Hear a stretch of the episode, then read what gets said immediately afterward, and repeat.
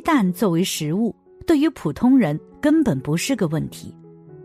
对于提倡食素的佛教徒，鸡蛋能不能做食物呢？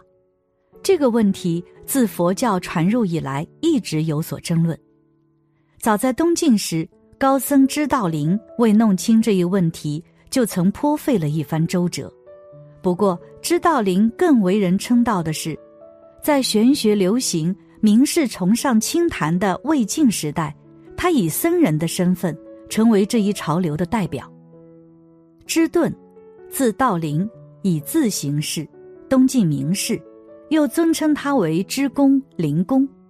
幼年时，他虽父母迁居江南，由于家人世代奉佛，他从小就对佛理有深刻的解悟。二十五岁出家后，知道林精研《道行般若经》和《会应三昧经》，在《极色游玄论》中，他提出“极色本空”的思想。成为当时般若学六家七宗中极色宗的代表人物，在当时的般若学诸家之中，知道林的思想最接近于般若空观。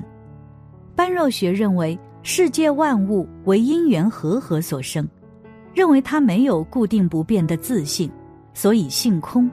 般若即空观。知道林主张顿悟，他对佛学的研究。使他成为当时的名僧，而用般若学解释老子、庄子，又使他成为当世的名士。知道林尤其对庄子首篇《逍遥游》卓然皆心，读书己见。庄子《逍遥游》一向被认为难解，名士们钻研体味，总不能超出向秀、郭象的水平。这两人以为万物各任其性，各当其分。便是逍遥，知道林则另辟蹊径，以佛理来解释。他认为，只有对外物不起执着之心，顺应外物而又超然物外，物物而不物于物，悠然无待，畅游于无穷放浪之境，才能求得至上的满足，才能叫做逍遥。此说标新立异，被称为知理，为王羲之等人所亲近。后来的玄学者解释《逍遥游》，都采用了知道林阐明的义理，因此，当时的人评价知道林为身披袈裟的名士，又说他理去服老庄，风神类谈客。据《释门自净录》记载，知道林年轻时曾与师傅就佛教徒吃不吃鸡蛋的问题进行过辩论。知道林认为吃鸡蛋并非杀生。师傅不同意这个观点，但也未能说服他。过了几年，师傅去世。有一天，知道林在梦中见到了师傅。师傅先是拿出一只鸡蛋给他看，然后把鸡蛋摔在地上，一只小雏鸡从里面跳了出来。虽然做过这样的梦，但知道林还是吃鸡蛋。后来，他在梦中见到夫妇二人，给他下跪说。我们有三十个孩子，明日要成为食物，祈请法师慈悲给予一条生路。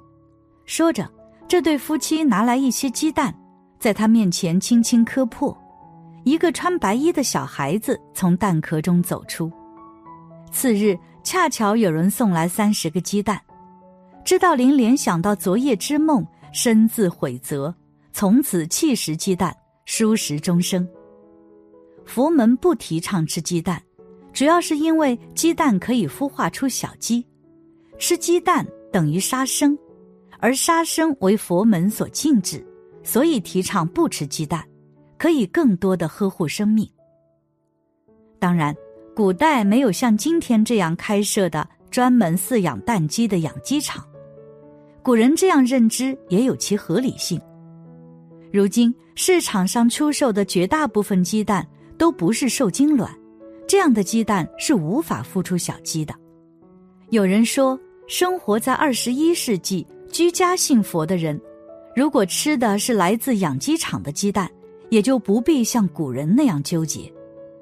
但我在此还是想要提醒大家：如果精进学佛，想要往生极乐，那么是坚决不可吃蛋的。为什么这么说呢？先讲一个真实的故事。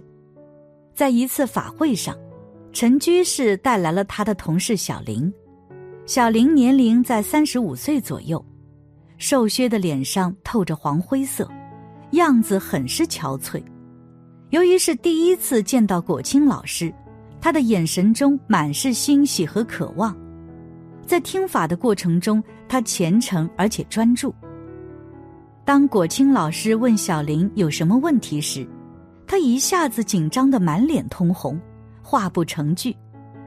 在陈居士的补充下，大家听明白了，原来结婚已十年的小林非常渴望有个孩子，但不管怎样求神就医，一直没有怀孕。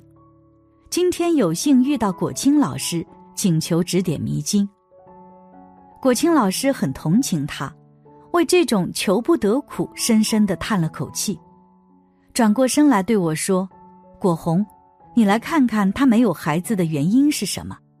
我抬头看了小林一眼，正遇上他那双期盼渴求的眼睛，我也不禁感叹了一声：“你是不是很喜欢吃蛋，特别是小小的鹌鹑蛋？”“对对，我很喜欢吃成串成串的鹌鹑蛋。”这后半句话的语气中流露出明显的疑惑。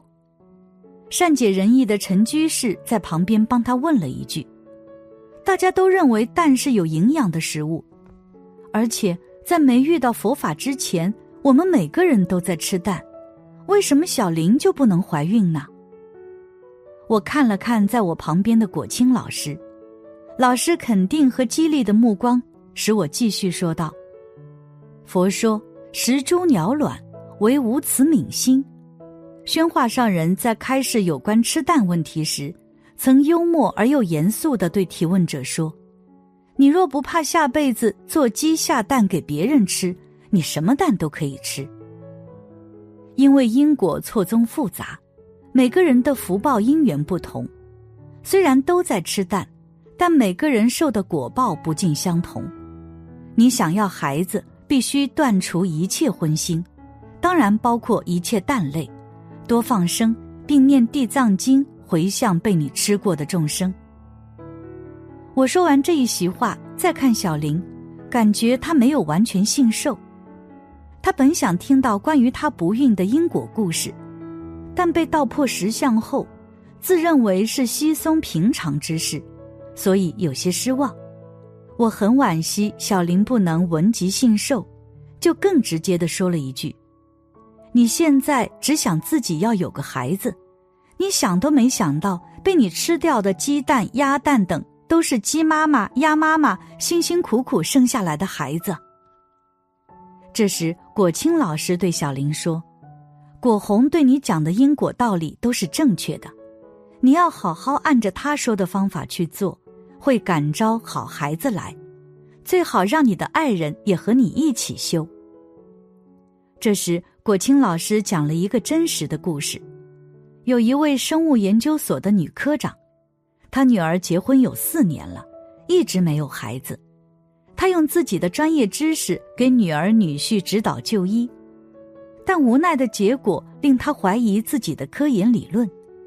女科长紧皱眉头的愁苦样子，让人感叹可怜天下父母心。我告诉她。你女儿和女婿都特别喜欢吃蛋，其中鹌鹑蛋为最爱，这是他们没有孩子的共业。要想有孩子，必须吃素、放生、念经，多做善事。随后半年，这位女科长的女儿女婿认真按照此方法去做，如今女儿已经怀孕了。果青老师的故事刚讲完，做医生的李居士就问我。为什么现在来医院求治继发性不孕的病人这么多？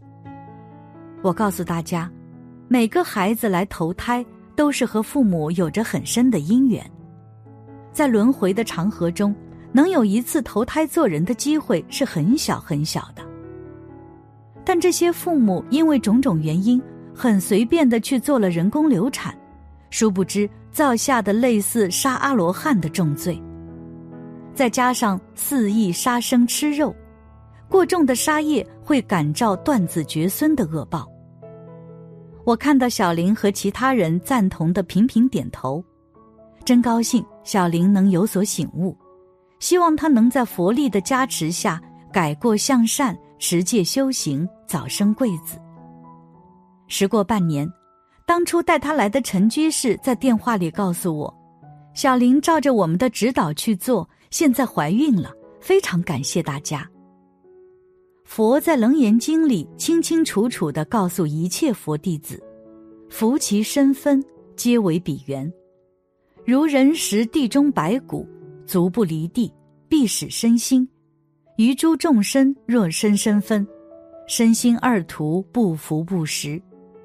我说是人真解脱者，如我此说名为佛说，不如此说即波旬说。蛋类。”就是来自动物身体的一部分，不管是什么蛋，想清净解脱的学佛人千万不可食用。感谢你的观看，愿你福生无量。